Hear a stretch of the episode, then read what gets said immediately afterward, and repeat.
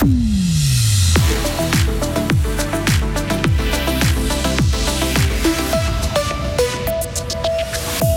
Ils vont enquêter même pendant l'été. Les membres de la commission d'enquête sur Crédit Suisse ont environ une année pour faire la lumière sur la débâcle et la reprise de la banque.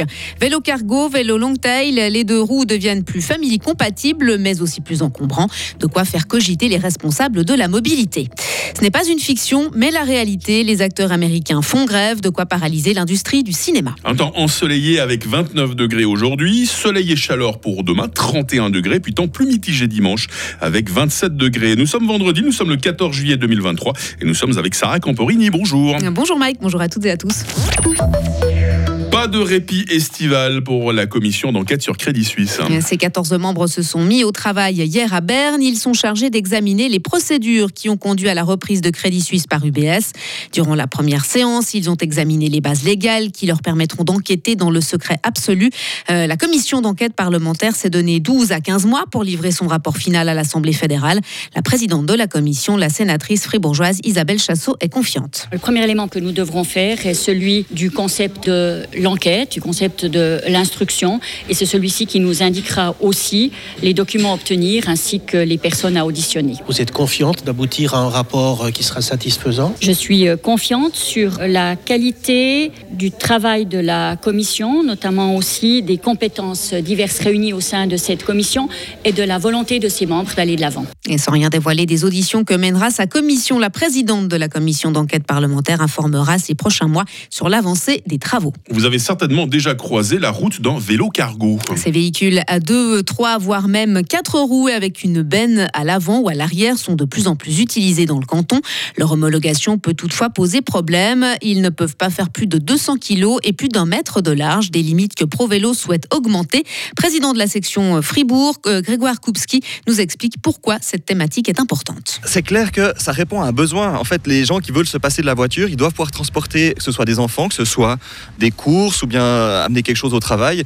Et en fait, ce vélo cargo, c'est quelque chose d'assez formidable dans le sens où on peut prendre l'air le matin, euh, ça fait du bien et pour la qualité de vie, ça est toujours extraordinaire de, de, rouler à vélo.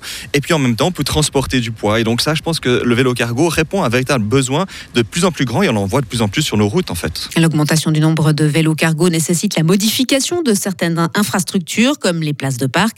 Pierre-Olivier Nobs, conseiller communal de la ville de Fribourg en charge de la mobilité. Les vélos cargo prennent de la place et euh, ça nécessite probablement une réflexion sur les largeurs, notamment entre les arceaux, euh, quand on a des places vélos qui sont disposées d'arceaux. Pour ce qui est des long tails, ils sont légèrement plus longs et ils nécessitent également euh, des réflexions. On va observer aussi ce qui se passe dans les autres villes. J'ai la chance d'être au comité des villes suisses pour la mobilité et c'est un élément et un point que je pense mettre à l'ordre du jour. Précisons que le vélo long tail qui n'a pas de benne permet de transporter jusqu'à deux enfants assis derrière le cycliste. Crémeau va regrouper ses plateformes de distribution petits crémiers de Thun et Fribourg. Cette mesure fait partie du programme de l'entreprise pour se moderniser, sortir de l'ornière financière.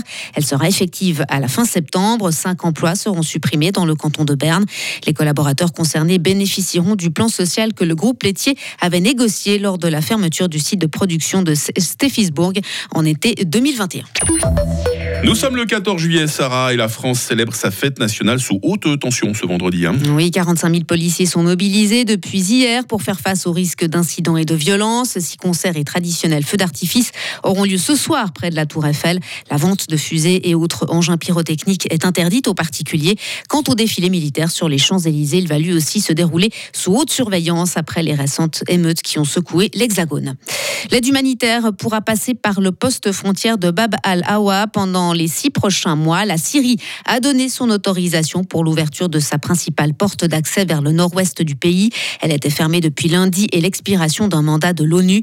Cette dernière souligne que 4 millions de personnes dans la région dépendent de cette aide pour survivre après des années de guerre, de problèmes économiques et de crise sanitaire. Et puis c'est une première depuis les années 60. Oui, après les scénaristes, les acteurs américains se mettent à leur tour en grève. Une décision qui devrait complètement paralyser Hollywood, déjà au ralenti. Les deux corps de métier réclament une revalorisation de leur salaire. Ils veulent aussi des garanties concernant l'utilisation de l'intelligence artificielle.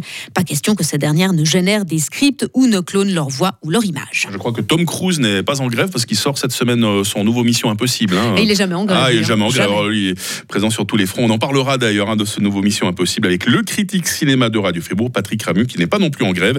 Il nous rejoint entre 8h et 9h. Et vous, Sarah, bah, vous revenez à 7h30 pour la suite de l'actualité.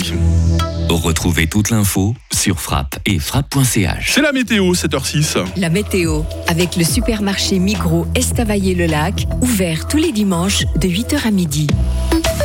La belle journée ensoleillée qui s'offre à nous, les amis. Il faut seulement compter avec de petits voiles de nuages élevés. Il faudra aussi euh, faire avec de rares cumulus en montagne, purement décoratifs. Température euh, maximale euh, 29 degrés, tout à fait vivable. Et vent de sud-ouest hein, dès cet après-midi. Euh, Demain sera bien ensoleillé. Demain sera chaud. hein, température minimale 16, maximale 31 degrés. Il y a cette zone orageuse, attention, qui nous traversera dans la nuit de samedi à dimanche. J'espère que vous allez quand même pouvoir dormir, pour autant qu'on dorme hein, le samedi soir. Euh, dimanche sera seulement en partie ensoleillé. Il pleuvra même en matinée, maximum 27 degrés. Et puis la semaine prochaine s'annonce ensoleillée, alors qu'il faut toutefois s'attendre à quelques orages. Mardi après-midi, par exemple, ça risque de tonner assez fort. Euh, nous sommes vendredi, nous sommes le 14 juillet, 195e jour. Bonne fête euh, les Camilles. On a vu le jour se lever à 5h51. On aura droit à un joli coucher de soleil, je pense, hein, ce soir à 21h.